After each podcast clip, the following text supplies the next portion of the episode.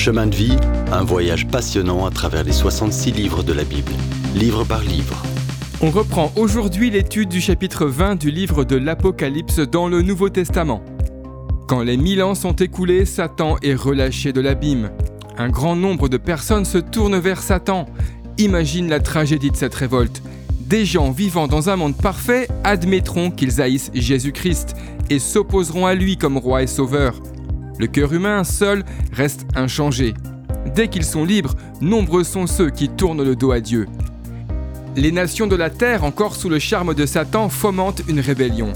Cette dernière résistance à Dieu est stupide et futile comme la première au Jardin d'Éden. Dieu traite définitivement leur péché, mettant un terme à la désobéissance humaine à Dieu. Il ne reste alors que le jugement dernier. Dieu jettera Satan dans le lac de feu avec l'Antichrist et le faux prophète où ils seront tourmentés jour et nuit éternellement. C'est une déclaration solennelle. Pour l'enfant de Dieu, savoir que son ennemi est celui de Dieu subira finalement un jugement permanent est un soulagement. Mais la réalité d'être perdu, d'être séparé de Dieu pour l'éternité dépasse toute description. Le chapitre 20 nous parle ensuite du jugement du grand trône blanc.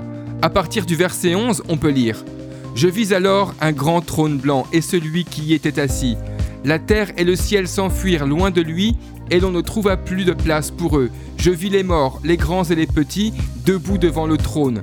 Des livres furent ouverts, un autre livre fut aussi ouvert, le livre de vie. Les morts furent jugés conformément à leurs œuvres, d'après ce qui était écrit dans ces livres. La mer rendit les morts qu'elle contenait, la mort et le séjour des morts rendirent aussi leurs morts, et chacun fut jugé conformément à sa manière d'agir.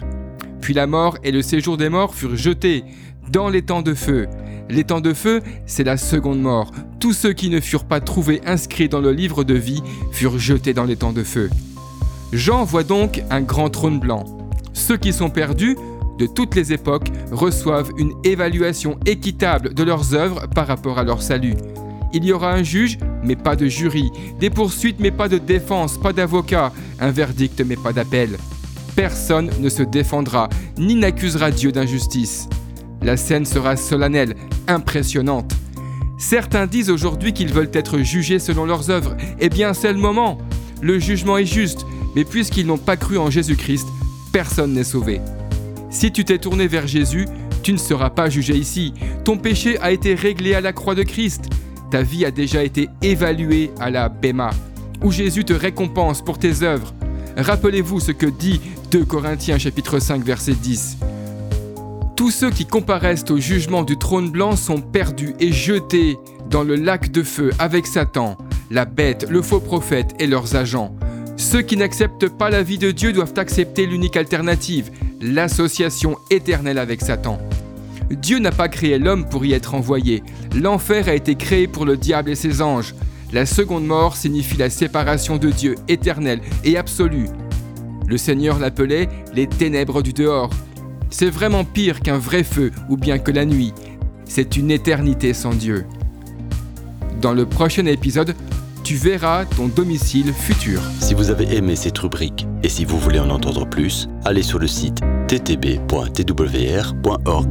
ou téléchargez l'application. Retrouvez-nous aussi sur chemindevie.info. Vous voulez nous dire comment Dieu change votre vie par sa parole? Envoyez-nous un message sur WhatsApp au 07 81 46 39 39. À bientôt!